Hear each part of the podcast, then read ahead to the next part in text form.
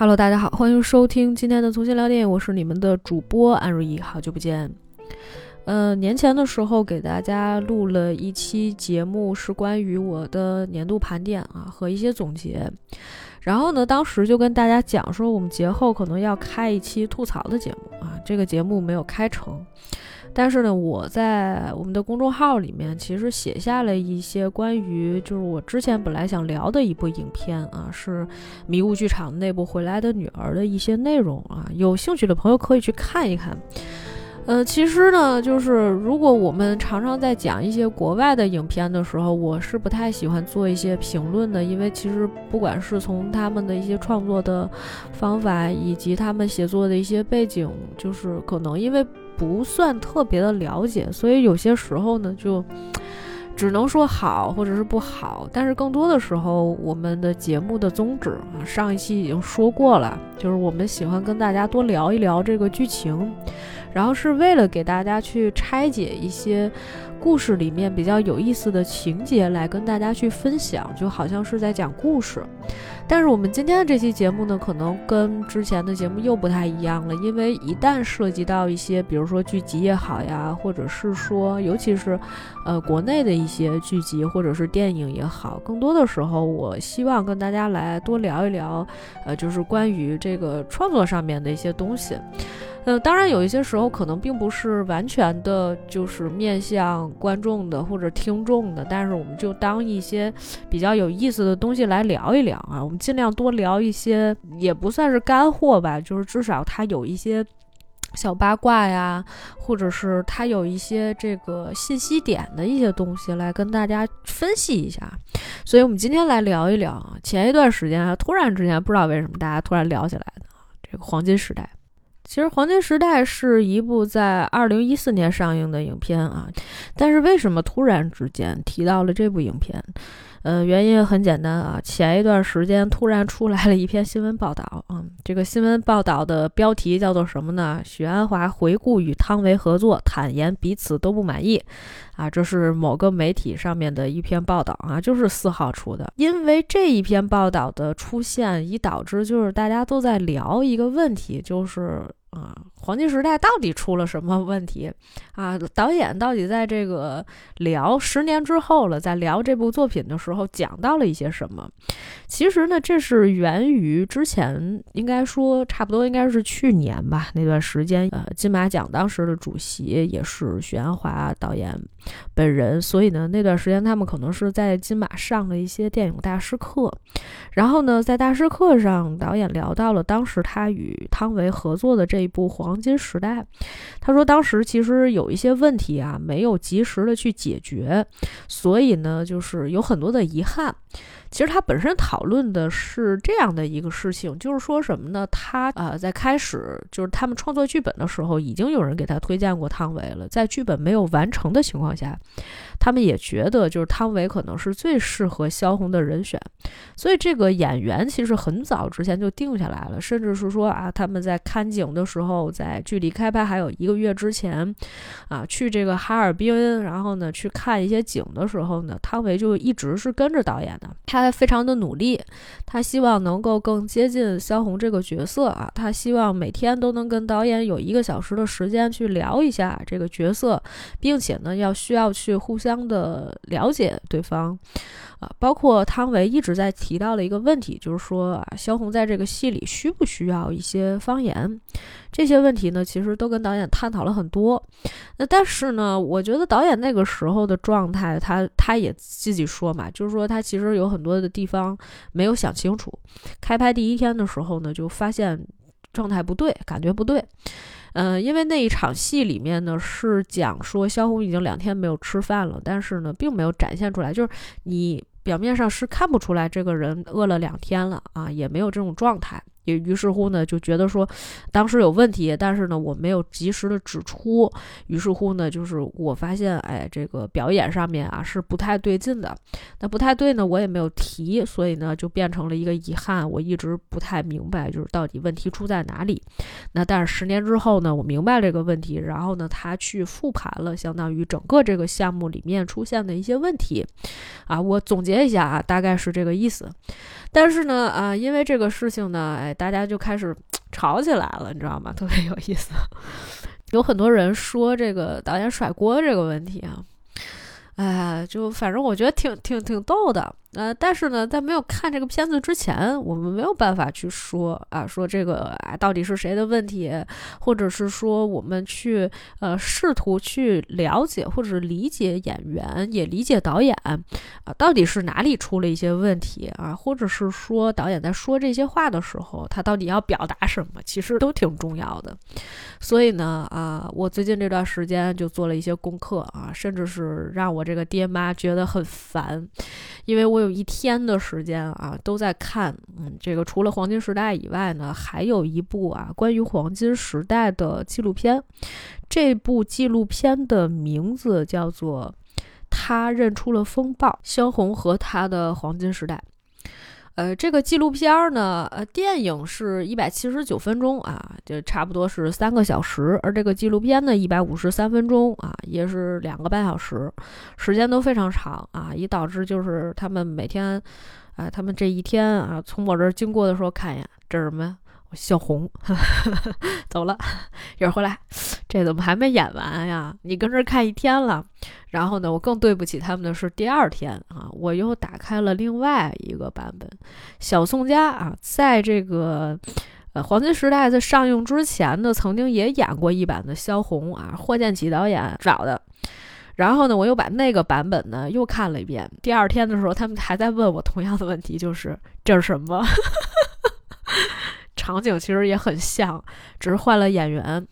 所以，其实如果我们再去回溯，就是说黄金时代里面的一些内容，那么我们。必不可少的，也避不开的，那就是萧红本人的一些个人的经历。所以呢，啊，在我们今天介绍这个电影，或者是说来聊一聊这些话题之前，首先我们要把他的个人经历搞明白。但是呢，在讲个人经历的时候呢，你会发现一个很有意思的地方。我们先不聊，呃，小宋家那一版的萧红到底都表述了一些什么。我们先说一下，就《黄金时代》这部电影里面，它采用的一种叙事方式是什么？其实呢，呃，很多人觉得这是一部比较实验性的电影。因为电影除了就是演员之间的这种互动啊，人物关系的展现，以及一些字幕的呈现以外呢，它多出来一个打破第四面墙的一种拍摄方式，它让很多的角色面对镜头，也就是像面对观众一样去讲述啊，萧红本人在这一段历史时期里面经历了一些什么。就仿佛是很多的人啊，在跟你讲述萧红的故事和萧红的经历一样。虽然萧红本人啊，也就是汤唯饰演的这个角色。在这个剧情里面一直在呈现，在表演，但是更多的时候，你听到的是别人的叙述。只有在他们的叙述过程当中，你才知道萧红的情绪、萧红和萧军的关系，以及萧红这个时候做出了什么决定啊？萧红搬去了哪里？这些问题都一一的说清楚了。所以实际上，整个串联这个故事三个多小时的这种时长里面，就好像是每个人啊，你从每个人的这个一段经历里面，他们跟萧红共识的这个情况里面，然后你知道了萧红啊，她的一步一步是怎么样子的。呃，我们就是慢慢的来聊吧，然后就是我们一边带着剧情，然后我们一边来说一下，就是萧红她的一些人生经历。当然，在这个过程当中，我不会完全的就是按照电影的这个顺序去讲，但是呢，实际上我们还是会有很多 跳不开的情节，因为萧红呢，出生在这个一九一一年的五月初五。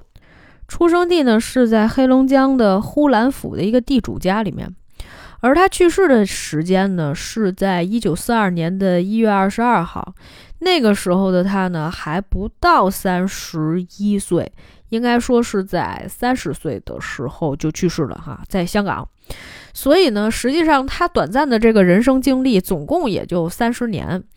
呃，而且呢，一直都是颠沛流离啊，从这个什么哈尔滨，然后转到了北平，然后回到哈尔滨，然后什么又去了，嗯，什么山西，然后辗转到西安啊，什么临哦不对对对对临汾，后来去了西安，之后又什么重重庆、武汉，然后最后到了这个香港啊，还去过一段时间的日本。哎呀，这个三十年的经历，实际上呢，就是他经历了挺多事情的，因为他毕竟那段时间是一个比较战乱的一个年代嘛，所以呢，实际上。呃，我们其实是避不开的，因为他的人生经历其实重点的就是那一些啊。你不管是查这个历史资料也好，然后各种人的叙述的历史也好，然后包括他的传记也好，呃，还有一些这个好像他专门有一个研究学会啊，有一个萧红的研究学会。总之呢，研究来研究去啊，你最后发现他写到百度百科里面啊，还就是那些东西啊。基本上呢，写到百度百科里的东西呢，最后也都被拍到这个剧情里面来了。剩下的呢？还有一部分可能是，比如说，哎，这个揣测出来的啊，或者是在其他的一些文献、然后资料里面去讲出来的，所以呢，它可能更贴近于就是真实的别人的叙述过程当中萧红的样子，而剩下一部分萧红的样子是用什么拼凑起来的呢？是用他自己写的一些文章啊来拼凑出来的。所以呢，实际上呢，你会发现。呃，就是整个电影里面，其实大部分的时间，他都是在做一个，嗯，像这个文字碎片拼凑起来的这个萧红整个这个人一生的人生经历，所以肯定都是跳不开的。但是对于我一个很少去接触啊，或者是说在此之前啊，几乎没怎么接触过萧红的作品，以及他本人的经历的这种情况下啊，所以我也是紧急读了一些东西。啊，读了一些文章也好呀，然后包括他的一些传记啊，传记还没有读完，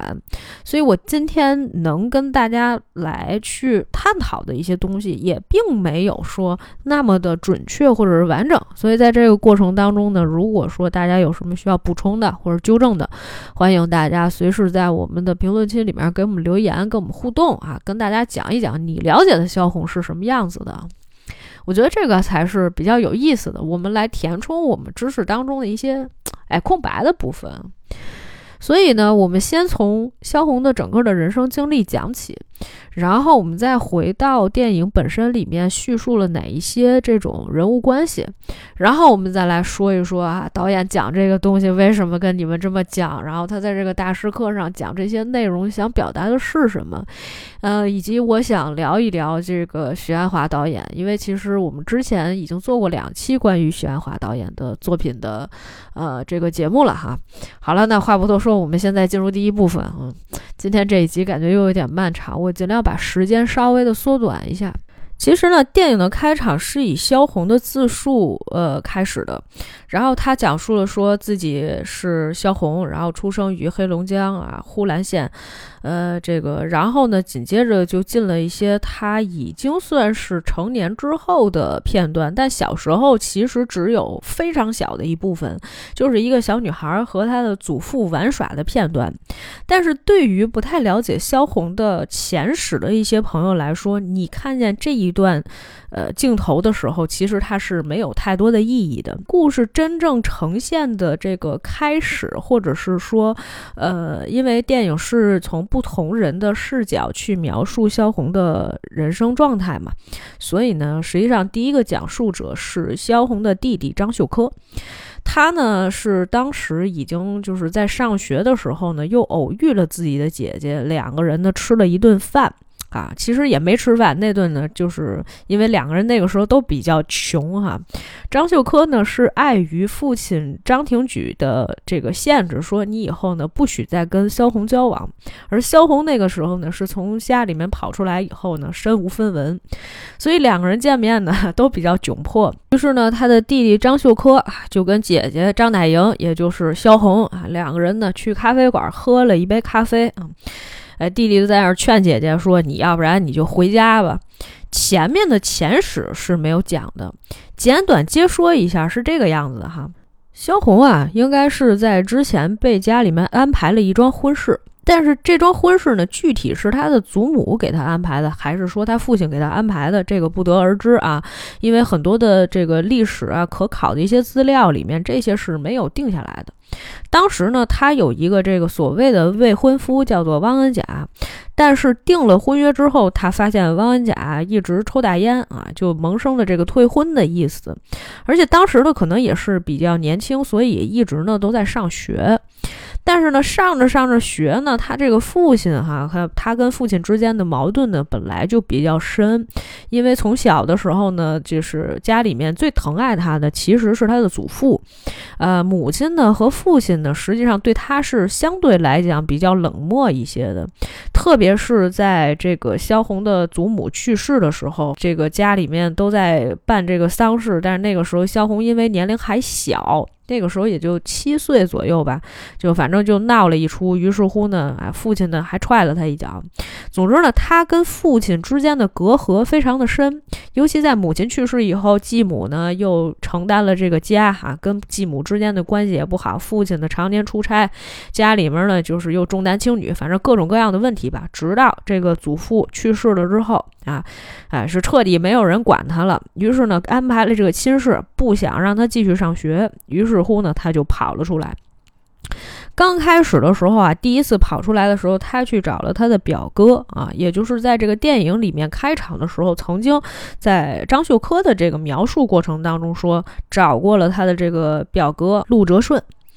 但是呢，好景不长啊。那个时候虽然在北平上了一段时间的学，但是陆哲顺的家里面知道了两个人啊一直在这边上学呀，要逃婚啊这种，于是断了啊陆哲顺的经济来源。萧红呢又回到了家中，回到家中之后呢，就被他的这个继母啊给他软禁起来了啊，反正是两次出走啊，两次软禁。软禁了之后呢，他又一次他逃到了哈尔滨，找到了原来他那不太同意、他不想跟这人结婚的汪恩甲，跟汪恩甲呢一块住在了一个小旅店里面，一住呢就是六个月。但是在这六个月的时间里面，欠了六百块钱，然后呢，这个汪恩甲呢就哎说家里面找我什么的，哎就回家了。对于汪恩甲的描述里面呢，呃，不同的电影版本呈现出来的感觉是不一样的。但是我们可以非常清晰的看出来，呃，在黄金时代里面描述的每一个人，其实他都不是我们理解当中的那种，哎呀，自私呀、自利呀、坏人啊，其实都没有。大家呢，只是说，因为啊，不管是在战乱时局也好，还是说在一些时代背景下的前提下也好。都是比较去要去考虑自己的一些实际情况。反正呢，汪恩甲找了一个理由，不知道理由是什么，把萧红一个人呢留在了这个酒店里面。但是呢，这个老板就觉得说，那你欠这钱也不能不还呀。于是乎就想说，哎，不行，就把你卖到妓院里面去。因为萧红那段时间呢，其实一直有在阅读一个报纸《国际协报》啊，于是乎呢，他当时呢就写信给了《国际协报》啊，想让别人来帮助他。呃，这个萧军呢，就是其中他们《国际协报》的这么一个啊作者。受了这个他们当时文艺副刊的主编啊，叫叫裴新元的委托啊，让这个萧军过来去看看萧红，顺便给他带了两本书。这就是二萧的初次见面。本来呀，这个萧军好像是没有打算说在这儿停留过长时间，但是呢，他发现了萧红的才华啊，于是两个人相谈甚欢啊，甚至是说今天这个坐在这儿。这屁股抬不起来了，走不了了，走不动道了，是吧？聊了很多，而且那个时候的萧红已经是身怀六甲，啊，这月份好像还挺挺大的了，应该也至少得是个啊八九个月的样子了啊，即将临盆。但是呢，哎，就是萧军啊，也没有任何芥蒂，是吧？第二天呢，又去了一趟啊，据说就发生了关系。这段呢，基本上都是按照史实去拍的两个人的情况。然后呢，等后来这个没过两天，是吧？两个人本来要约定见面的，但是呢，那段时间里面呢，哈尔滨突然下起大雨，而且呢，就是地面已经都成河了。于是呢，萧红就找到了这么一个机会啊，顺着他那个窗户爬下来，跳到了下面的一个船家，让这个船家把他送走。呃，从此以后呢，他跟萧军两个人过上了相依为命和这个流亡的生活啊，可以说算是一种逃亡生活了。因为在那段时间里面，就是两个人也没有什么钱啊，基本上都属于住在借宿在朋友家里面。想想看啊，两个人在七月的时候啊相识，八月底的时候呢，啊，萧红呢就进医院生了她的第一个女儿啊。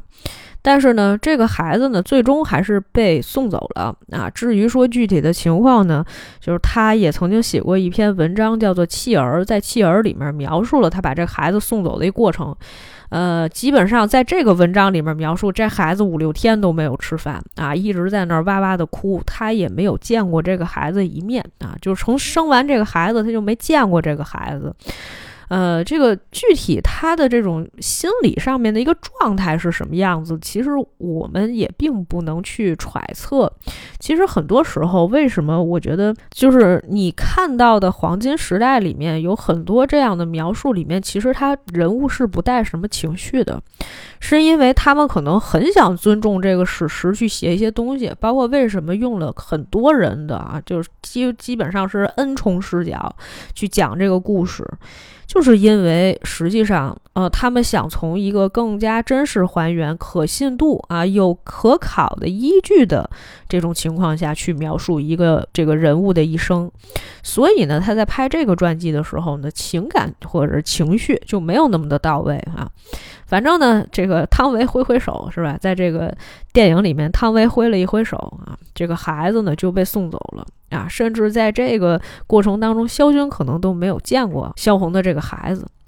然后呢，这段时间里面呢，两个人就从送走了孩子以后呢，哎，两个人呢就开始了一些文艺上的一些创作，同时呢，认识了很多的这个朋友哈。两个人当时住在这个欧罗巴旅馆啊，这好像是一挺有名儿一旅馆哈。而且在两个不同的这个萧红的传记的电影里面都有这么一个场景，就是呢会进来一个男的，后面跟着一个俄罗斯大妞，是吧？俄罗斯的服务员啊，就问你说：“这铺盖你们租不租呀？”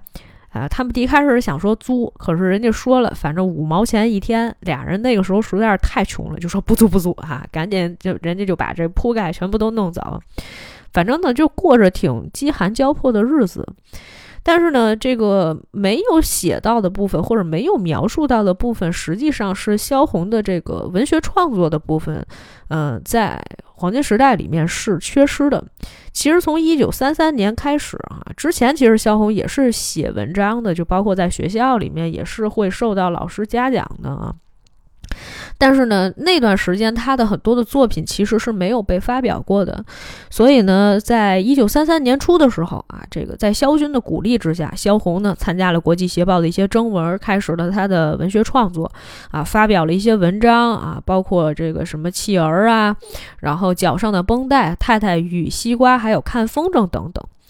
啊，而且呢，在七月的时候参加了星星剧社，还排演了一些话剧。两个人在十月三号的时候出版了他们的第一本作品合集，叫做《跋涉》啊。然后呢，那段时间其实呢，在满洲的文坛引起了关注，但是呢，这个因为一些战乱的原因哈，两个人在一九三四年的三月中旬搬到了青岛。到了青岛的时候呢，啊，这个萧红开始写他的长篇小说，名字叫《卖场》，也就是他后来的那一部比较知名的作品啊，《生死场》。而且呢，两个人以萧军的名义呢，给鲁迅先生写了几封信，反正有一些书信的来往。呃，后来呢，就是这个电影里面其实也演到了，在一九三四年的十一月三十号啊，两个人呢终于去到了上海啊，在内山书店见到了鲁迅先生，也从此呢，哎，跟鲁迅先生结了缘。因为其实那个时候呢，虽然他们两个人这个在满洲文坛啊，那个时候可能还是有一些的知名度，但是上海对于他们是完全不太了解的。可是呢，这个鲁迅先生呢，一直都在鼓励着萧红做一些创作。因为那个时候，鲁迅先生曾经被问过，就是说您这个收稿有什么题材限制啊？鲁迅说，只要写得好，我们没有什么限制啊，想写什么就写什么啊，大概是这意思啊。鲁迅先生说话并不会像我们这么直白，啊，在上海的时候呢，哎，又在上海文坛认识了一批人啊。这个后来其实呢，声势浩大，也搞了一些事情。但是呢，在一九三五年的时候呢，由于这个卖场这个书没有办法公开出版啊，所以呢，还是自费，还是花了一些钱出版的。至于说这个钱从哪儿来的，咱就不知道了。因为实际上呢，呃，萧军和萧红的生活呢，一直都是。比较拮据，你从电影里面也能看得出来，因为两个人其实没有什么生活费。那萧军呢，之前是习过一些武，还能教一教孩子这个什么剑术呀、什么骑马呀之类的这些，但是萧红呢就没有描述过萧红到底会做一些什么。可能还有一些这个零零散散的一些稿费吧，啊，总之呢，他们这个当时呢，他这个萧红这本书呢，确实是出版了，也引起了一些反响。黄金时代里面，其实真正描写萧红去写作或者去读书的片段，其实是非常少的啊。其实他主要描写的还是他们个人的这个感情经历。在到达了上海之后呢，啊，这个萧军毫不避讳啊，和这个好像是邻居家的啊。一个姑娘叫陈娟啊，两个人呢好像也是坠入了爱河。于是乎呢，在那段时间里面，萧红和萧军的感情呢出现了一些矛盾啊，两个人的这个情感呢有一些激化，但是呢那个时候还没有到特别严重的程度。可是呢，这个因为呃，萧红实在是觉得受不了了，但是呢又不想可能直接分手。那段时间呀，就是反正他的状态特别不稳定。于是乎呢，他经常去这个鲁迅先生家里面跟鲁迅聊天。但是那个时候鲁迅的身体已经不是很好了。里面有一段戏，我觉得特别有意思，嗯，而且他把它分成了两段哈，剪掉了。呃，我也并没有太明白，就是剪辑老师或者是导演在把这两段戏为什么不剪在一起？其实他说的是一个非常简单的一个戏，这戏是什么呢？是徐广平在那儿摘菜，摘到一半的时候，哎，有一个作家的妻子，好像是舒群的妻子啊，过来说跟这个许先生聊两句。许先生就说：“哎呀，你看我正在看萧红写的这本《商市街》。”你说别人也写痛苦，为什么他写的这个痛苦你就感觉啊特别的真实啊？就大概是这意思吧。然后呢，这个接着呢就跟继续跟这个舒舒群啊老婆说：“哎呀，你去看看萧红吧。说我让海英啊陪他啊去玩一会儿。其实呢，这个周海英呢就在旁边啊，就只是拿着自己小汽车跟那玩，他也跟萧红说不上话。”这天天跟我们家在这待着啊，一待就是一下午，哪儿都不去啊，你闷闷不乐。你说我哪有时间照顾他呀？在角色的塑造上啊，说实话，呃，我们先不去评价说丁嘉丽老师是不是适合来演徐广平这样的一个角色，但是呢，就是他这摘菜这个戏吧，就显得他非常的 家庭主妇，而且呢，就是我我记得我。上一个看丁嘉丽老师的戏还是《回来的女儿》里面，对吧？演的是那个居委会主任，居委会主任倒是确实挺适合他的，是吧？但是其实过去的文人总有一种这种平时化和生活化的这么一面啊，因为他们毕竟不是每天只写写书就行了，又不是和平年代，是吧？呃，所以呢，那段时间呢，这个萧红的状态并不是很好。于是乎呢，在朋友的举荐之下，他呢去到日本，说是学习生活一段时间。但是呢，那段时间啊，对于他来说，其实也并不是很开心。为什么呢？一个是说没有什么人陪他。他去了东京的时候是在一九三六年的七月。到了那边呢，由黄元的夫人许月华啊，在这个人的安排之下啊，萧红开始了自己在日本的一些生活。但是呢，后来等到这个许月华啊从东京回到了上海之后，啊，这个萧红举目无亲的日子就开始了。当然了，在日本期间呢，他也确实写了一些散文，还有一些呃诗啊之类的。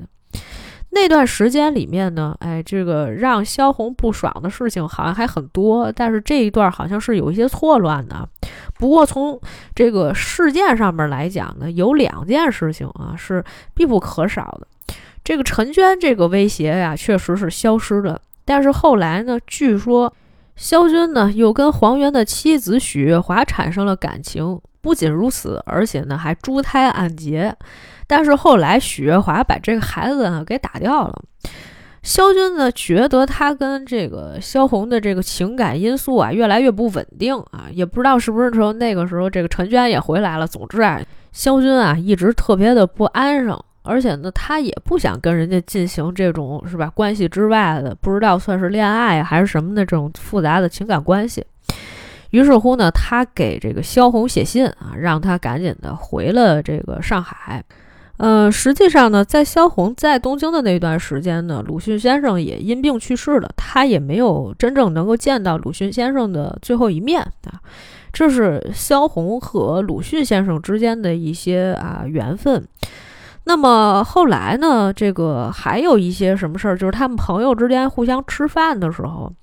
这个大家都发现了，说萧红脸上有这么一块青，一块特别大的这种淤青。一开始呢，大家都不敢说话，也没敢吱声。后来呢，就问小红说：“你这个眼睛上这个伤怎么弄的？”小红在那儿支支吾吾啊，她也很少提自己跟肖军的事儿呗，就说：“哎呀，我这个不小心自己磕的，是吧？”但是呢，肖军那个时候呢，就是一副魂不吝的样子，可能就是两个人虽然啊，后来又生活在了一起，但是感情因素当中有非常多的不和谐的一些部分。萧军就承认了，说：“哎，这就是我打的，是吧？”这种若无其事的态度，呃，我不知道是我看的出了纰漏，还是说本身在这个电影里面啊，还是删减了一些内容。因为我看到那个花絮里面哈，有一部分其实说到，就是在萧军和其他的友人一起吃饭的过程当中呢，其实他并不看好萧红的作品。他觉得萧红写的那些小说啊，就很像是一些呃这个散文啊，并不像是真正意义上的小说啊。他并不觉得萧红啊真正有这种能力和才华。我们并不知道那段时间萧军经历了一些什么，但是呢，从我们后期看到的一些评价上来讲，可能萧红的这个艺术成就啊和文学上的一些成就，相对来讲可能比萧军会更高一些啊。从这个角度上来讲，我觉得那个时候可能两个人的爱恨到了一个比较，嗯，难舍难分的这么一个阶段吧。哎，一会儿我们再回过头来再聊这个感情上的一些问题哈。反正那个时候呢，矛盾呢就增加了。那那段时间里面呢，其实萧红还陆续的跟一些友人一起见面呀，然后呢，这个并且开始搞自己的创作呀。特别是在在一九三七年的时候呢，十月份啊，到达了武汉之后啊，这个萧红开始创作自己的长篇小说《呼兰河传》，然后正好也是在那一段时间里面，萧军和萧红两个人住在一起的时候呀，他们之前认识的朋友端木蕻良过来找他们啊。呃，结果呢没有地方住，于是乎呢三人同床是吧？肖军当时说的也挺明确的，说哎没关系，我们家床大是吧？你就睡在我们俩这个床上就得了，我睡中间是吧？萧红睡里边，你睡外面。所以呢就有了这么一场戏，这场戏呢是端木啊躺在这个外面。啊，他这个回过头来往里面转的时候呢，哎，正好呢看到了这个萧红，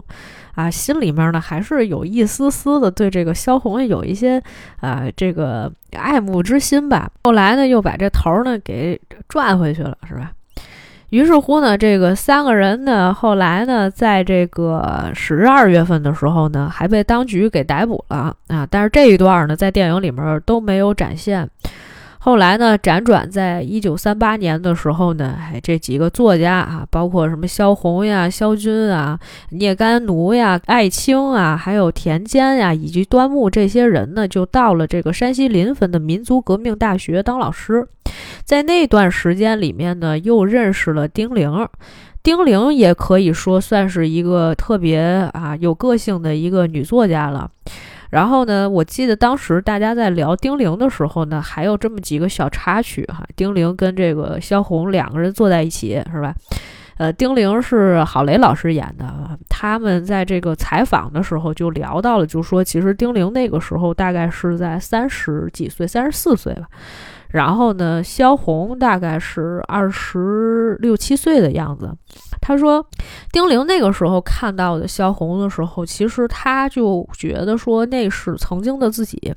但是现在他已经变了，就是他曾经以为自己就是只靠这个文学上面的一些信仰，包括他文学上面的一些成就，可能就已经够了。但是呢，后来他发现自己可能还有更加重要的，或者是说更让他的人生能够更加精彩丰富的一些事情啊，一些追求啊，所以呢，他去投身到了这个革命工作当中去。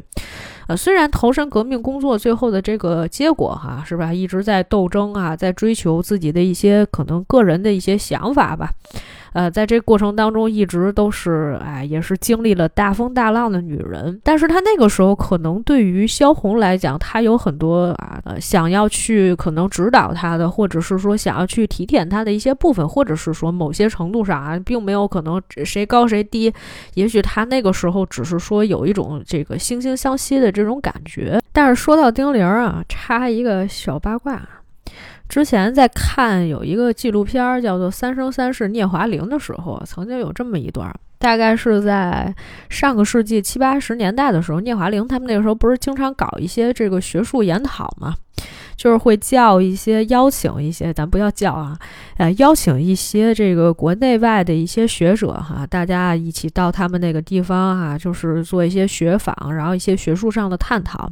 刚好呢，这个七八年的时候，中美又恢复了建交，于是乎呢，他们就邀请了一些中国作家啊，到了这个美国。然后呢，因为两岸之间呀，也一直没有什么太多的这种沟通和交流的机会，所以呢，在那样的一个机会里面，大陆和台湾的作者呢，哎，能够坐到一起聊聊天。于是，在那段时间呢，当时有人采访了那个蒋勋嘛，然后蒋勋就讲，他说我们后来就见到丁玲的时候，那个时候他可能已经七八十岁了。然后呢，就觉得说他一定经历了很多的苦痛，因为实际上呢，他们在那个他们岛内那边，呃，听过很多一些传闻嘛。所以呢，就想问一下，说丁玲怎么样啊？什么这些？但是丁玲当时就挥挥手，哈，笑呵呵的说：“哎，都过去了，都过去了。”就是他一直是那种非常开朗的性格，就是说跟那些作家大家一起交流的时候，哈，就是非常好啊。你也不觉得说他历尽了多少沧桑哈，但是呢，就是他整个人的那种状态还是非常非常的好的。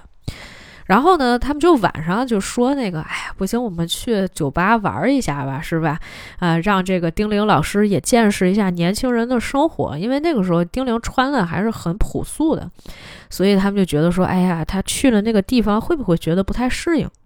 结果没想到呢，进了酒吧，看见一堆人跟那蹦迪的时候，丁玲就小声跟这个蒋勋说，他说，哎，他说你知不知道，我二十年代在上海的时候就是这个样子的。哦，蒋欣想说，哦，原来是这样，是我肤浅了，是吧？其实就是，我觉得老人家其实经历过很多啊。呃，如果说萧红也能活到那样的一个年龄的话，那可能他在跟他的后辈啊在一块玩耍的时候，或者是说在一块交流的时候啊，可能也会说出这样的话。只是可惜萧红没有得到这样的一些机会。呃，我们接着说啊，因为到了这个这个临汾啊，到了山西之后呢，又需要去转移，呃，就是在一九三九年的呃一九三八年的下旬，那个时候呢，就是当时啊，大家就说这个有人啊，就说想转移到了这个山西运城，然后但是呢，那个时候萧军呢就想留下去打游击战。啊，当时呢，本来是就是大家也希望，就是说能不能啊，我们一起去打游击啊。同时那个时候，想一起去打游击的人呢，就除了这个萧军，好像就是丁玲跟嗯，不知道有没有白朗和罗峰呀，或哦是啊，应该是丁玲跟聂甘奴啊，他们那个时候可能要去打游击啊。萧军那个时候呢也想去。啊，于是乎，萧红呢就问了，说：“那我怎么办？”哈，两个人呢发生了一些争执，但是呢，反正萧军呢还是走了。呃，在萧红去延安的那段时间里面呢，她突然之间发现自己怀孕了啊，本来想要堕胎，但是没有结果。而且他们在那段时间呢，一起就是说还搞了什么话剧哈，呃，这段也也没有演，呃，而且呢，当时说这个他们这些主创人员啊，还受到了周恩来总理的接见啊，这些都没有演啊，可能是太麻烦了啊。反正呢，这个四月份的时候呢，到了这个西安的办事处，同时这一段时间呢，萧红和端木之间的关系呢，可能就变得暧昧起来，两个人越走越近。大家觉得很传奇的地方呢，就在于萧红呢，通常情况下都是怀着别人的孩子呢，跟另外一个人啊在谈恋爱。可能有一部分原因是，呃，这个咱们就不便多去这个赘述。但是实际上呢，对于他的恋爱对象都没有在意这件事情呢，你也不用再去对萧红的这个呃个人的生活啊做一些评价。只是呢，我觉得其实很好奇的是。萧红确实有非常大的个人魅力，呃，不管说算是在那样的一个历史时期也好，或者是说啊，可能这些作家啊，他们也不是很在意。总之呢，我是觉得还是一个，呃，其实非常后现代的，然后非常的有这种超前的意识的啊，非常有反叛精神的这么一个人啊。然后呢，他。在黄金时代里面描述的，我觉得其实比较好的那场戏就是什么？他跟端木两个人啊，在一个什么地方玩儿，然后就到晚上嘛，他拿着那个手电筒去照他那个手，他说：“你看这像不像一个什么浮游的水母？”之后呢，因为他那个手的影子打在了墙上，于是乎端木呢就把自己的手和他的手拉在了一起。啊，刚拉一起呢，就是他把这手电筒就给关了，然后两个人就追跑打闹啊。这段戏演的其实还是挺好的，就是基本上属于发乎情止乎礼的这么一个阶段，所以实际上我觉得还是比较合理的。那后来呢，就是他实际上在西安的那一段时间见到萧军以后呢，就提了分手。在提分手这一段里面呢，萧军和呃端木的回忆里面是不太一样的。那萧军的回忆里面写到的一部分呢，就是说萧红在他两个人单独在一起的时候呢，提出了这个分手的要求啊，于是乎两个人就正式分手了。然后呢，但是在这个端木的描述当中呢，就是啊，萧军过去说坐在了这个两个人屋里面，然后呢，甚至是对端木大打出手。其实我觉得，就是可能有一些赘述了哈。其实没有必要说在这个，呃，故事剧情里面还是由这个呃聂干奴哈来讲哈，说，呃，这个萧军是怎么说的这一段，然后呢，端木是怎么说的这一段啊？咱们把这拼在一起，呃，其实完全没有这样的一个必要，确实是没有必要。呃，那么后面的其实的这个哈发展路线呢，就更加的这个简单了一些哈，也相当于呢是在三八年的时候，萧红和端木两个人呢一起到武汉哈，在汉口呢后来又举办了这个婚礼之后呢，就很莫名其妙的一点是什么呢？他们从武汉那个时候辗转，说要去重庆，但是呢是萧红独自一人去的重庆。然后有人说，当时是因为什么？端木说了，可能就弄着一张船票啊，还是怎么着的？反正说端木有事儿。总之那个时候，萧红其实已经大着肚子，也是到七八月的时候，竟然一个孕妇独自到了重庆，而且在十一月的时候，在江津的一家私人小妇产医院生下了一名男婴。然后呢，这一段呢就也很离奇哈，就是没有人知道萧红的这个孩子哈到底是真的是死了，还是他又送人了。只是在这个孩子啊出生后的第四天，萧红就告诉自己的朋友白朗，跟白朗说，这孩子啊头天夜里面抽风啊已经去世了。总之啊，这个萧红呢就没这个真正的抚养过自己的孩子。呃，之后呀，这个后面的事情呢，就没有什么好整理的了。基本上后来就是，他就去了香港，然后在香港的那一段时间里面呢，其实他也发表了一些文章，而且呢，那个时候完成了《呼兰河传》的创作。呃，但是那一段其实也是没有在这个黄金时代里面所描述出来的。基本上呢，等到了非常末期的时候，其实他到了香港那一部分呢，都是洛宾基的一些转述，就是说萧红那个时候身体已经抱恙，但是端木却在呃萧红已经感染了肺结核的情况下呢，就是失踪了好几天啊，那几天都是洛宾基来照顾萧红的。呃，然后呢，他在那段时间里面，除了阅读萧红的作品以外呢，照顾萧红，而且呢，会写一些日记。在这些日记里面呢，就是他当然也是对萧红有一些爱慕之情的，所以呢，他当然也不会写端木的什么好话，甚至是，呃，我记得他们在那个纪录片里面曾经说过这么一段话，就是，呃，有一场戏是说什么，说那个因为日本当时已经轰炸什么香港了。他们那个房间里面就有一片窗户，突然之间就炸碎、炸裂。然后呢，这个在端木的形容当中，就是他呢一心去护着萧红；而在呃洛宾基的回忆里面，就是说是他一心护着萧红。反正呢，现在是众说纷纭，说什么都有。但是呢，后来因为医生的误诊，等于在萧红送到这个医院里面去的时候呢，这个医生就错误的判断，然后割掉了，给他喉咙喉管给割断了，做了个手术。然后呢，后来反正就是。呃，非常不幸的去世了。在去世的时候呢，也就是三十岁出头的这么一个年纪，还不到三十一岁。呃，所以在这个过程当中呢，也是啊，在他弥留之际吧，也曾经写下了这么一段话，叫“我将与蓝天碧水永处，留得半部红楼给别人写了，半生尽遭白眼冷遇，身先死，不甘不甘。”呃，说到这里面呢，基本上其实已经把就是萧红的一个他人物的一个怎么讲，其实是他经历的一些时间列表里面的一些大事件，然后都给大家罗列出来了。这也基本上属于就是黄金时代里面所描述到的一些场景。其实呢，我们只捋了萧红这样的自己的一条线。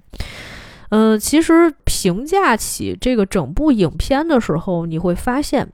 它原名不是叫《萧红传》吗？为什么取了“黄金时代”这样的一个名字？是因为当时好像是他跟朋友还是跟萧军说啊，他那段时间实际上没有什么经济压力，已经是他的黄金时代了，只是在笼子里过的而已。所以呢，就是大家取了“黄金时代”这样的一个名字啊，反正反正他们当时也说嘛，就觉得可能萧红在某种意义上啊，其实对他人生当中的一种。呃，状态的一个讽刺，也并不是说真正的黄金时代。但是，当我们看完了这个整部电影的时候，你又觉得好像对那样的一个时期充满了斗志和信心，因为在那样的一段比较艰难困苦的岁月里面，你会发现很多的这个，不管是年轻的作家，还是像鲁迅先生、许广平先生这样的一些，呃，已经有了一些社会地位的人，那他们都在积极的为这个中华是中华民。民族的这个解放事业做出了自己想要去做的一些努力和一些贡献，虽然大家都是用自己不同的方式，但是他们实际上在那样动乱的一个年代里面，已经非常的能够发挥自己的这种主观能动性了，是吧？呃，所以我是觉得看完了以后，他的，但是你知道，就是有些时候，很多的时候你。嗯，所看到的那些情绪和那些情感，或者是说你喜欢的是他们朋友之间的那样的一个氛围，但是整体上来说，你从萧红身上能够汲取出来的，或者是说你从这个黄金时代这样的一个传记片里面，你能感同身受感受到的一些，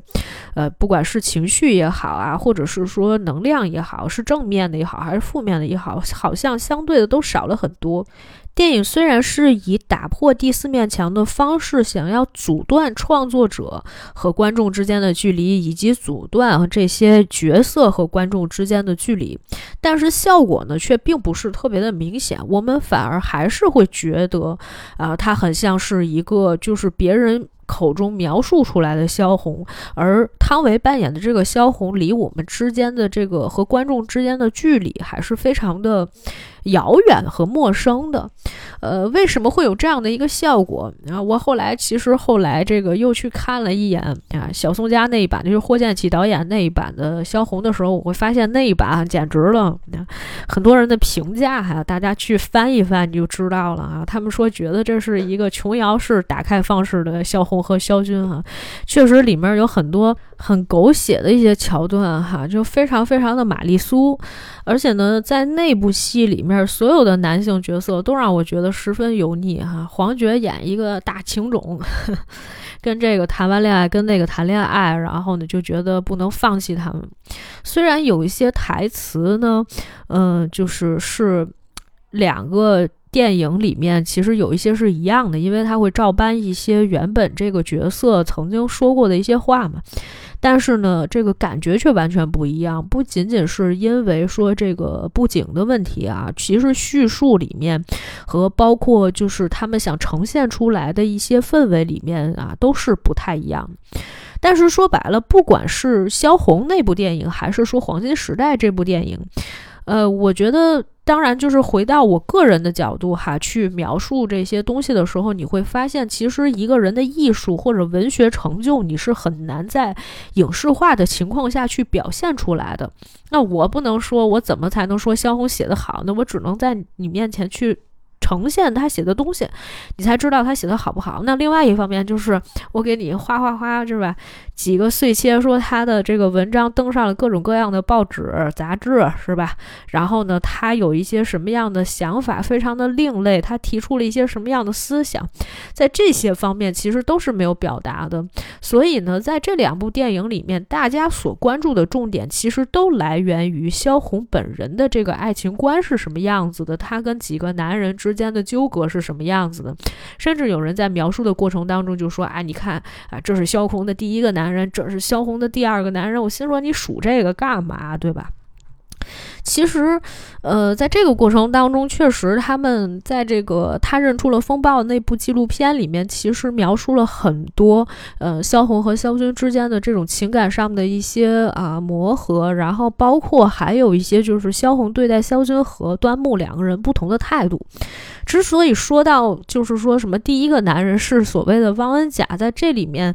呃，好像有一个就是他们那个萧红研究会的那个副会长，当时就说嘛，他说：“哎，我我们当时都觉得啊，有一种推测是说，萧红当时为什么找到汪恩甲，是因为那个时候他想出来上学，其实他是需要有一个人去供他去上学的，所以这样的一个理由去，才重新的就是又找到了汪恩甲哈，就两个人又住在了一起。”嗯，我记得那个在萧红那一版的电影里面，就是上来王安甲就是床戏，我去啊，真的是啊，怎么说呢？你看见这个小宋家标志性的这个人物出现的时候，他的会有一些就是很 那样的戏出现啊，这是非常正常的一件事情。呃，那么回到就是我们对于。呃，《黄金时代》这部作品的一些分析上面来讲，我觉得它的不足点在哪儿呢？就是我发现，在一百五十三分钟的纪录片里面，其实大家讲了很多关于萧红和萧军的情感上的一些问题啊，他们在讲说啊，我们之间是一个水火不容啊，然后或者是说。我记得有一段采访特别有意思，那一段是讲说萧红和萧军啊那一段时间有矛盾，然后呢采访汤唯的时候，汤唯就讲说，他说我那几天啊跟那个呃冯绍峰一起工作的时候，我们到片场他是不跟我们打招呼的，他都根本就不想搭理我们。然后这个冯绍峰也很开心，他觉得他塑造了一个，就是他已经完全走进了肖军这个人物里面去了。他说我那几天的状态就是什么呢？我看见汤唯，我就想把你掐死。这是他的态度哈，然后等到采访那个朱亚文的时候，朱亚文不是演端木嘛，然后朱亚文就说说那个，哎呀，我你不知道，就说那几天，哎呀，我们三个人的关系好像都很紧张。说那个冯绍峰到片场的时候根本就不跟我和汤汤说话，然后我就想说，你看，就是他们两个连那个时候对于汤唯的称呼，就是在戏外的时候，他也也是为了。就是培养那种情绪嘛，然后状态什么的，所以呢，就是说，啊，会有一些就是人物之间，他觉得啊，他进到这个戏里面了，他很开心，然后他在演绎这个角色啊，想要呈现在这个里面的。但是其实那个也是不同的，呃，这个演员在塑造角色的时候，对他角色内心的一种揣测和理解。但是这个理解和导演的这个理解是不是一样，和编剧的理解是不是一样，那就是另外一码事情了。但是呢，就是我们还是回到那个打。破第四面墙，就是很多的这个作家作者他们身边的这些朋友啊，这些角色面对观众在说戏的时候，会有一个最大的问题，是因为因为叙述视角的转换过于的频繁，以导致你的情绪完全没有办法跟着一个人走。你也不知道你应该带入谁的情绪，你是没有办法带入一个人物的情绪的。在讲萧红传的时候，你是没有办法带入萧红这个人的情绪的。那么，为什么没有办法带入萧红这个人的情绪？有一部分原因是因为他童年有一部分状况是没有呈现出来的。我不知道为什么没有人去拍一个限定剧哈。如果像这个美国那种或者英国，他去拍一个三到五集的限定剧，我觉得能把一些事情说清楚。呃，因为因为最近这段时间我去看了一些关于萧红的人物传记，其实他早年童年的一些经历，对于他整个人的个性形成是非常重要的。而且呢，他的这个性格上面的塑造呢，你几乎也是在这个电影里面是看不到的。我给大家举一个非常简单的一个例子哈，就是。我们现在来回想一下，如果你是一个没有看过萧红的传记，或者是说也没有看过萧红的作品的人，那么你对于萧红这个人的性格上面的描述是什么样子的呢？其实你是很难找到的。如果说我在《黄金时代》这部电影，我也是啊，我第一部先看了《黄金时代》，然后呢，我去看了萧红，我去看了这个，呃，他认出了风暴，然后呢，我再去看的《生死场》啊，然后我再去看的《弃儿》，然后我再去看的萧红的传记。那么在这个过程当中，如果你单看《黄金时代》，你是没有办法描述这个人的性格的。呃，至少我是觉得很难，所以这就是为什么，如果汤唯去演这个角色，不管是谁去演这个角色，如果你让他拿到这个剧本，他读这个剧本，他读半年，他读一年，那他都不可能研究透萧红到底是一个什么人，甚至在这个剧本里面，实际上没有给他太多的空间去塑造这个角色，因为他的角色一直都是被动的，是被叙述的，在叙述里面他没有展现出来他太多的性格。其实萧红本身是一个性。性格上比较乖张的，比较任性的，因为他小的时候虽然是在一个没落的贵族家庭当中生活出来的，但是你也看到了，就是我们刚刚在聊的时候曾经说过，他说他半生都遭尽了白眼，所以他一直都会觉得呃不甘，而且在这个过程当中，就是他其实，在幼年的时候，他一直是那种跟大家不是很合群儿的人。他小的时候，就是大家都在玩耍的时候，他是很用功去读书的。但是如果你要说他真的不合群，又不是这个样子的，因为实际上他在，呃，这个早期的时候啊，这个二几年的时候去参加一些呃比较这个争取自由啊，然后争取民主的那种呃学生运动的时候，他还是非常积极的，甚至是说我们在啊看他的一些简史当中啊，比如说他去参加一些剧团的工作呀，然后他在这个剧团里面担任一些职务啊，哪怕只是打杂，其实他是非常。乐于跟大家去，呃，一起去工作，或者说一起去生活的，只是从情感的角度上来讲，他和肖军这个人捆绑的实在是太过于，呃，这个强烈了哈，或者是说太过于紧密了。因为实际上就是他是一个又是一个双子座嘛哈，虽然说大家不喜欢按照这个星座来评价性格，但是本身就是我觉得他多多少少还是有一些恋爱脑。就是大家有没有谈过那种，嗯，就是分不了手的恋爱呀？就分手分得很困难那种恋爱。我想大家日常经历里面可能都有一些，尤其呢，其实是在萧红比较重要的一个历史时期里面，萧军这个人物给他的，呃，支持和帮助还是很多的。所以呢，从他的。就是生活的整个的状态里面来讲，除了写写作或者是文学这件事情，是他从小其实就喜欢读书，也喜欢写作这些。那么另外一方面呢，就是萧军这个人给他的一些引领的这种感觉，就包括说前期啊，发现他写的东西很好，然后呢后期支持他在国际协报上发表一些文章。虽然就是到后期的时候，他可能也发现，哎，萧红的这个艺术成就哈，文学成就比他高。他又不愿意去承认，呃，两个人生活有一些矛盾，甚至是肖军在这个过程当中也有移情别恋的倾向。那么在这样的状态之下呢，还是没有办法去分手，所以呢，导致就是说两个人之间都很痛苦，尤其是萧红又打算从这段关系里面抽离出来，所以才说去日本啊调整了一段时间。但是那段时间，肖军可能又觉得，哎呀，没有萧红，我的日子不知道怎么过。于是乎，哎，又回来了。然后呢，又他又写信要求说：“小红，你赶紧回来，要不然我这边不知道跟谁过得很混乱，是吧？”关系也不是情感关系，也不是很稳定。但是呢，就是你能想象得到，那萧军一定是喜欢拈花惹草的这么一个人啊。他是那种，呃，相对来讲可能性情啊也比较开放的那种人啊，就是也很招女孩子喜欢啊。这个是别人描述说招女孩子喜欢，我看过萧军的照片，反正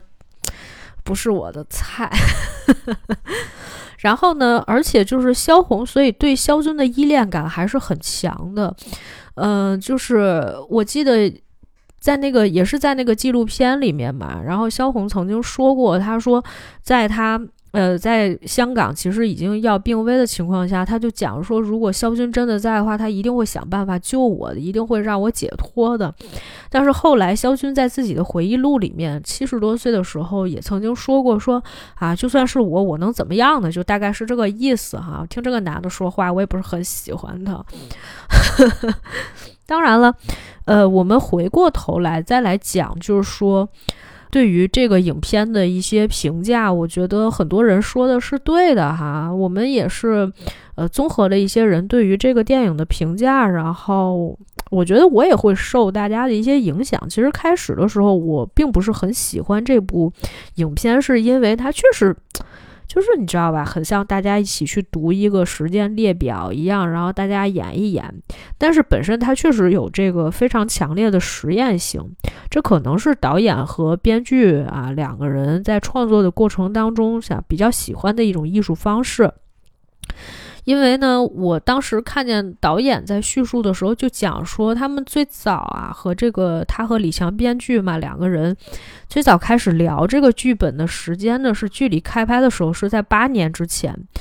呃，也就是说，如果这个电影是在啊二零一三年拍摄的话，那零五年的时候他们就已经开始聊了。真正开始动笔呢，也写了四年的时间，一直在修修改改。这段时间呢，在找投资方，但是香港的投资方呢问过了一圈，然后呢都没有人想要去投这个项目。也很简单啊，因为香港的大部分公司呢都还是这个商业性、目的性比较强，所以呢他们可能还是觉得这个片子过于文艺了。那在香港那样的一个市场里面，可能也不会有太多的好的票房成绩。我觉得这个是投资人都能预期到的一个问题。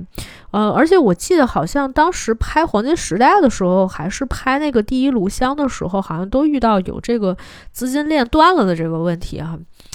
呃，徐安华导演已经不是第一次遇到了，就是说这个资金链断了的问题。然后，所以他其实拍很多戏的时候还是相当慎重的。所以，一旦这个电影啊，一旦到了开拍这个阶段的时候，是不可能停下来的。其实，在他的这个描述的过程当中呢，他讲了很多，是吧？就包括说，在这个剧本创作哈还没有完成的时候，其实大家已经把演员都已经敲定了。就是我觉得，嗯，可能也没有。太多的人适合萧红这样的一个角色，就是在演员的这个备选名单里面。那最终大家都觉得啊，可能汤唯也比较适合这样的一个角色，于是呢，大家就已经定下来了。但是对于汤唯来讲呢，她可能更是像一张白纸。我并不是说他没有太多的这种呃，就是呃演戏方面的一些经验，而是说呢，他这样的一个演员确实需要很多表演上的一些指导。而对于嗯许鞍华导演来说呢，他恰巧就不是这样的一种人哈，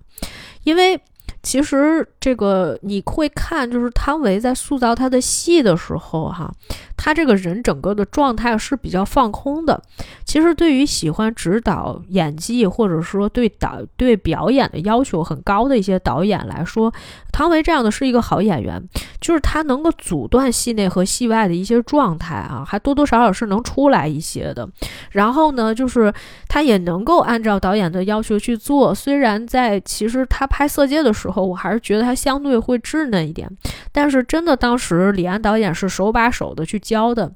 因为李安其实是一个非常会指导演员演戏的这么一个导演啊。他对待汤唯和对待梁朝伟是两种不同的态度，就是他基本上就是在片场的时候要求汤唯拍的戏呢，基本上就给个一遍两遍就让他过了，要就提前要要跟他说我要一个什么样形式的，然后也会教他怎么样去做，做了很多形体啊仪态上面的一些训练，前期这些准备工作都已经做好了，那么去现场的时候呢？不能让年轻的演员对他的演技有太多的质疑，以及就是说到后面的时候，其实演员可能已经完全不会演了，尤其是这种就是经验不是很丰富的演员。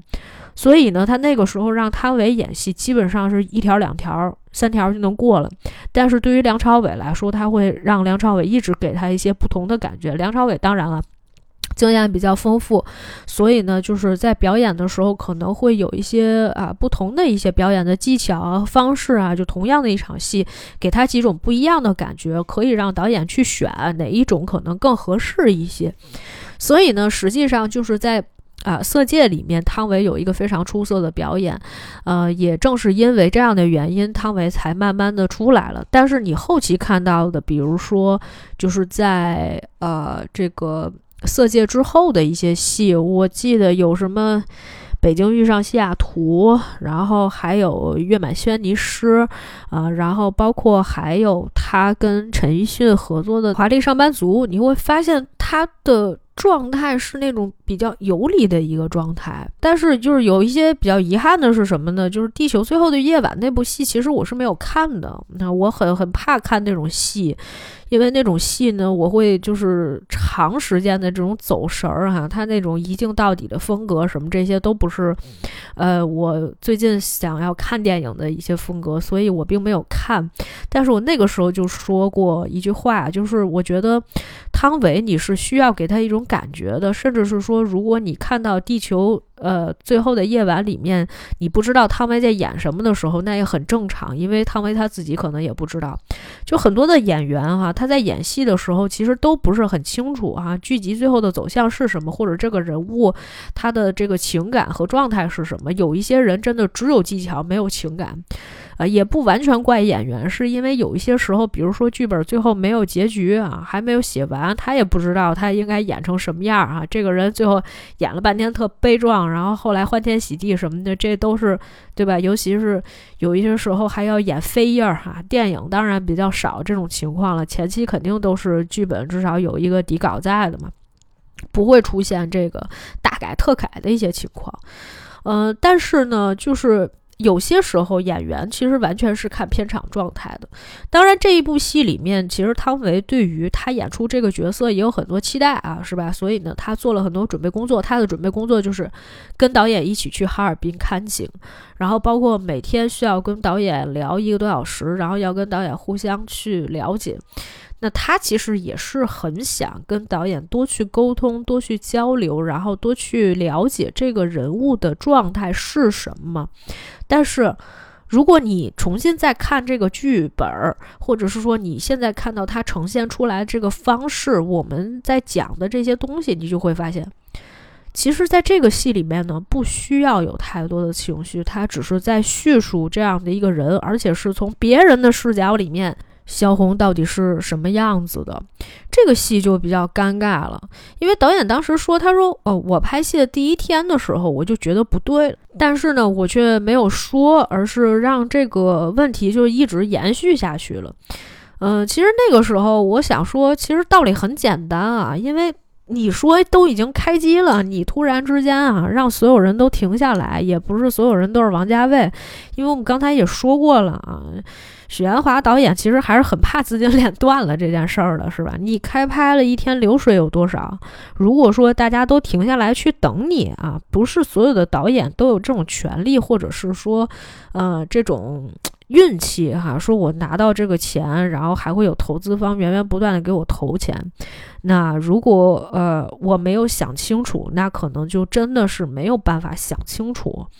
呃，为什么一个剧本已经对吧创作了这个四年的过程了？如果说你开拍第一天你才觉得说啊它有问题，那其实之前这个问题就存在了。但是呢，如果钱一旦到位了，啊，那你没有想到一个替代方案，没有想到一个比现在这样拍更合适的一种方式，那么你只能按照原定的计划继续去拍。那么你在这个过程当中，实际上它是没有办法帮助。演员再去理解这个角色的，只能是通过，比如说演员之间的一些互动啊，然后包括一些其他的现场的一些，呃，辅导呀，或者是其他人啊，去帮助他了。当然，如果要是真这样说的话，那甩锅的嫌疑可能会更大。那我们回到，呃，许鞍华导演的视角里面，再来聊一下这个问题哈。首先，我觉得大多数的这个从业者也好，还是最近有一些我觉得呃说的比较公允的一些讲电影的大号上面也好啊，大家都讲到了一个问题，就是。我们也说了，徐安华导演不是说接受媒体采访的时候说到了说他觉得有一些遗憾，而是他在呃金马大师课上面是跟所有的从业者去分享他的一些个人的经历。其实，在电影拍完十年以后还能重新去复盘的导演其实并不多了。因为实际上，许鞍华导演一直以来呢，都带着一种谦虚的这种态度，所以呢，他当时好像是也曾经说过这样一句话，就是他。在说所有这些话之前，曾经说过，他说我七十五岁了啊，我也不知道我过两年会不会，比如老年痴呆，把这些事情都忘了。所以呢，在此之前，我希望把我的一些经验跟大家去分享一下啊，然后呢，呃，也许是能给大家一些在创作时候的一些帮助，所以他才讲到了。而且呢，实际上就是他说这个呃几种解决方式啊，什么这些都聊到了，而我们看到的其中一部分啊，特别是有。一些人眼红的部分，其实就是说到说，哎呀，他是不是他觉得唐伟演戏不行啊？是吧？第一炉香就有这个问题。是啊，我们分开来说啊，黄金时代呢，其实呢，是我们刚才讲的是合作上的一种，呃，不算默契的一一次合作，就是他的配合上面，或者是说他磨合的时候呢，还有一些问题，因为这个。嗯，许鞍华导演和其他的一些香港团队的这种磨合呢，相对时间还是比较长的。其实大家呢都在各自的完成各自的一些呃部分就好了。所以你看到的这个状态呀，然后包括就是说最后呈现出来的效果啊，是一个。大家都没有什么，就是在你自己的那个领域里面没有什么问题的这么一个情况下拍摄出来的。我并不是说汤唯有问题，而是在说，呃，从内地的这样的一个拍摄的呃制度下面，这种导演中心制的情况下呢，就是现场里面其实导演是最大的。有一些导演呢可以指导，就是演员去演一些戏，那么但是呢，就是这些演员呢也通过就是各种各样的磨。力，然后呢，就是变成了那种说白了吧，是演戏的游子，都不用举例子哈。就是说，有一些演员，当他站在那个屏幕前的时候，他其实已经有戏带在身上了。甚至有一些人，他的这种戏里面的惯性是不会改变了啊。那比如说你现在在看到有一些影帝啊，他演那些戏，他根本就不用演，他平常也这样，然后他在戏里也这样，你也不会觉得他在戏里面这样有什么问题。他那种似笑非笑的时候，你就真的不知道他到。到底是好人还是坏人，这都是非常正常的现象。但是呢，呃，我觉得有的时候汤唯并不是这样的一个状态。汤唯他在呃现实生活中的状态和他在戏里面的状态是两种不一样的状态。但是他在戏里面的状态呢，确实是需要有一些导演呢去指导他，他才能做出更好的一些呃这个。就是表演，呃，可是呢，许鞍华导演其实从头，我觉得他都不是那种能够指导表演的导演，因为导演其实分很多的种类啊，有一些导演是要，你要知道，导演要顾全的这种全局还是很多的，所以大家一一窝蜂的觉得说，哎呀，你看他拍错了，然后他就开始怪演员，嗯，也不能说是怪演员，其实我觉得有一部分。呃，不管是从第一炉香也好，还是这个黄金时代也好啊，我觉得导演其实在跟内地编剧合作的时候呢，还是有一些剧作上面的一些问题。他没有像其他的一些呃导演那样，就是把剧本把控的太死啊。这导致了一个结果，就是有可能在一些呃，就是表演的呈现上，其实剧本是给演员的表演减分的这么一个过程。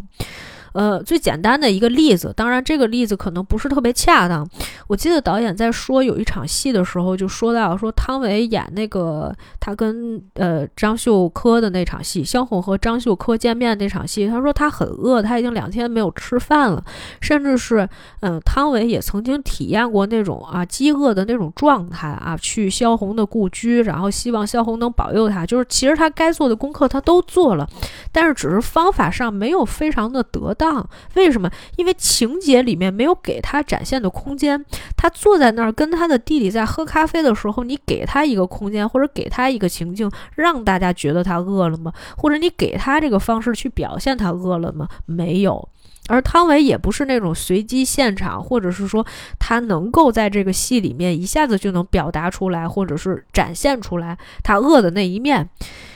呃，在萧红那部戏里面啊，就是小宋家那部戏里面有一个场景是什么？人家给了他两片饽饽，然后就跟他说说那个，哎，你就吃吧哈。萧红当时就说推说，哎，不吃不吃，就还挺客气的。人家说没事，你就当吃着玩儿。可能也是觉得他几天没吃饭，然后呢，他就开始。吃这个饽饽，因为是在那个呃炉子上面烤的嘛，然后那个饽饽就开始掉渣子，这渣子他全捡了。虽然这个戏不是特别好啊，我们只是举一个例子，但至少他给你表现的这种表面上的形式，也让你觉得是他饿了好几天了。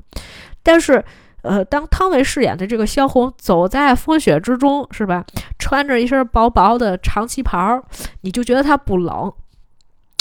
呃，还有一场戏啊，是那个是在哪里面啊？是在萧红写的《弃儿》里面，其实有一个场景，这不是一场戏了，是什么呢？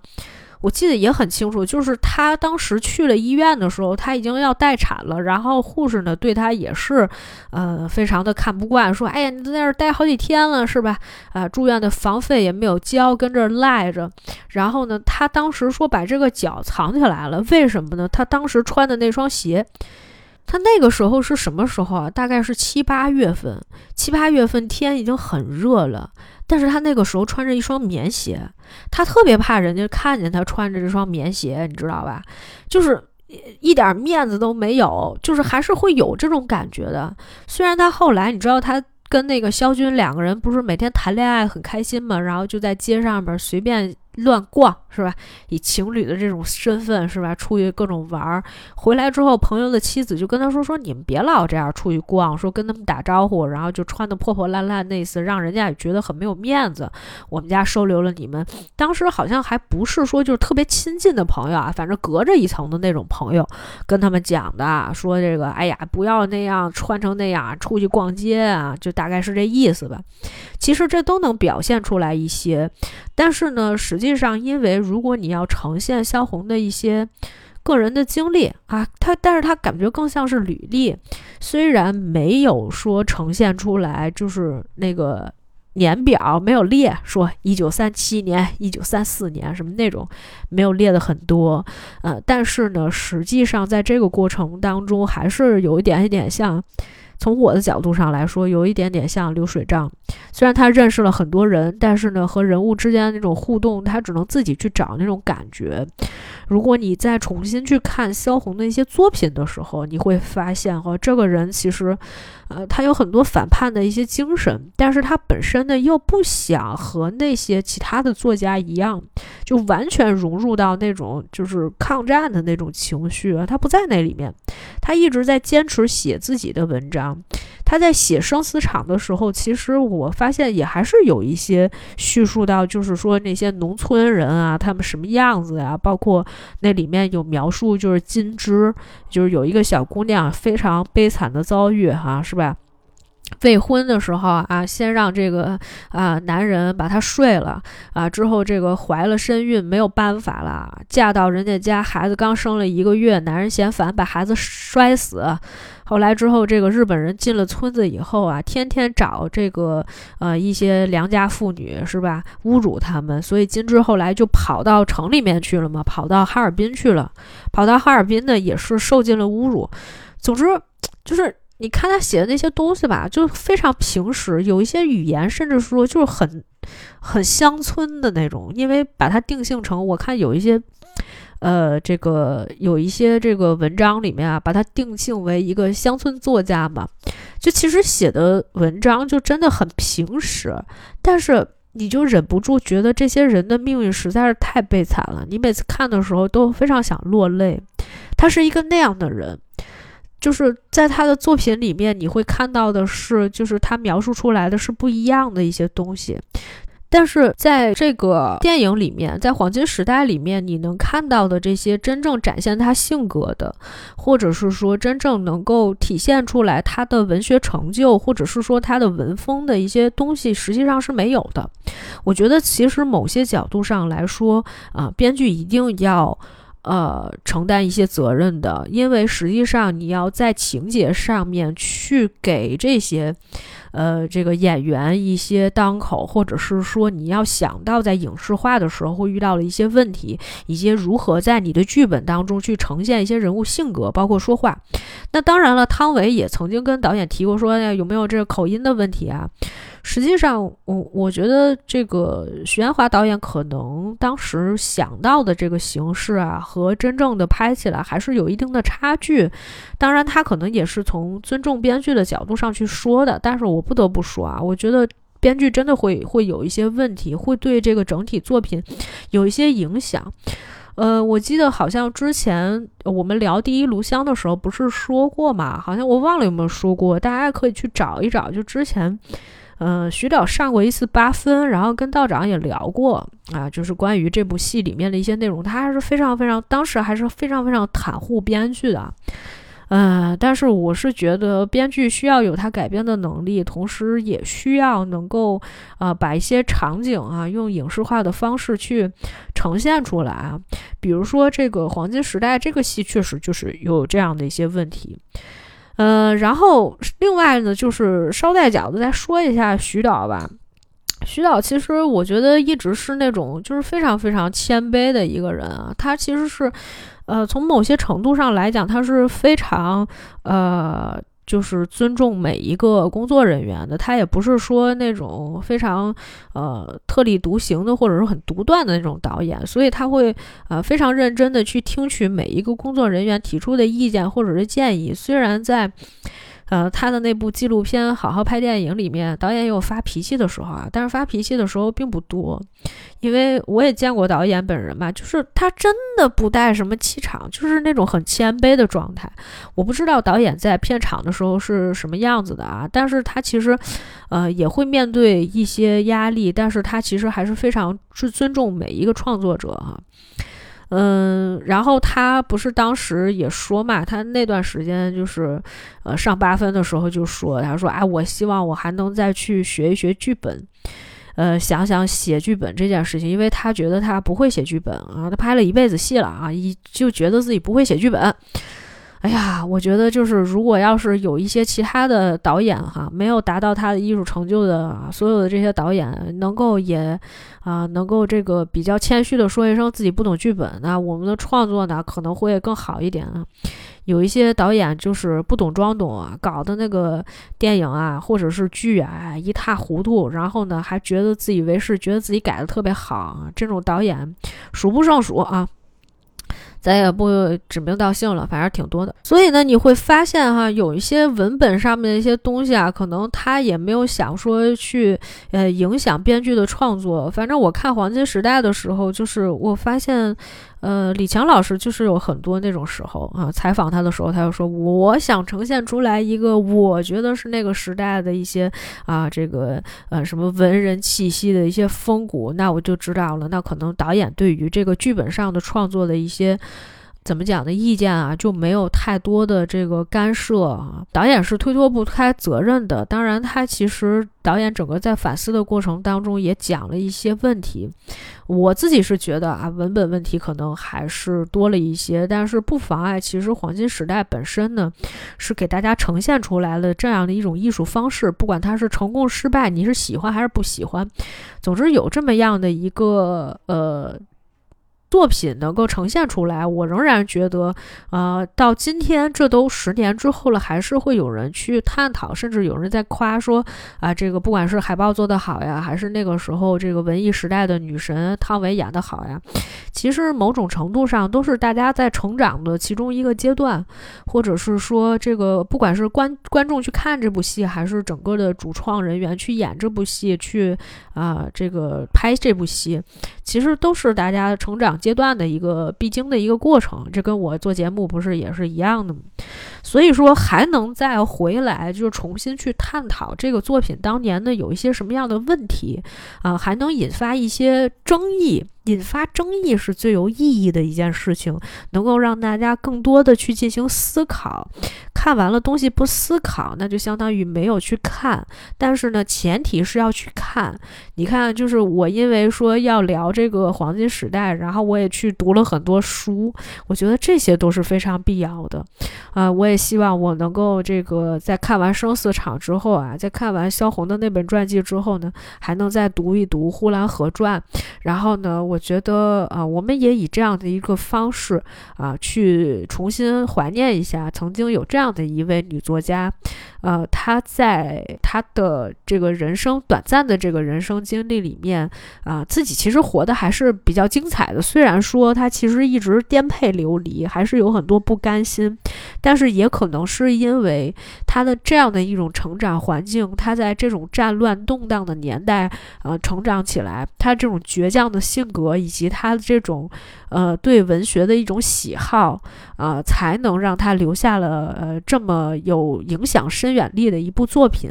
也在今天这个时代仍然让我们有一些呃值得去学习和钦佩的地方。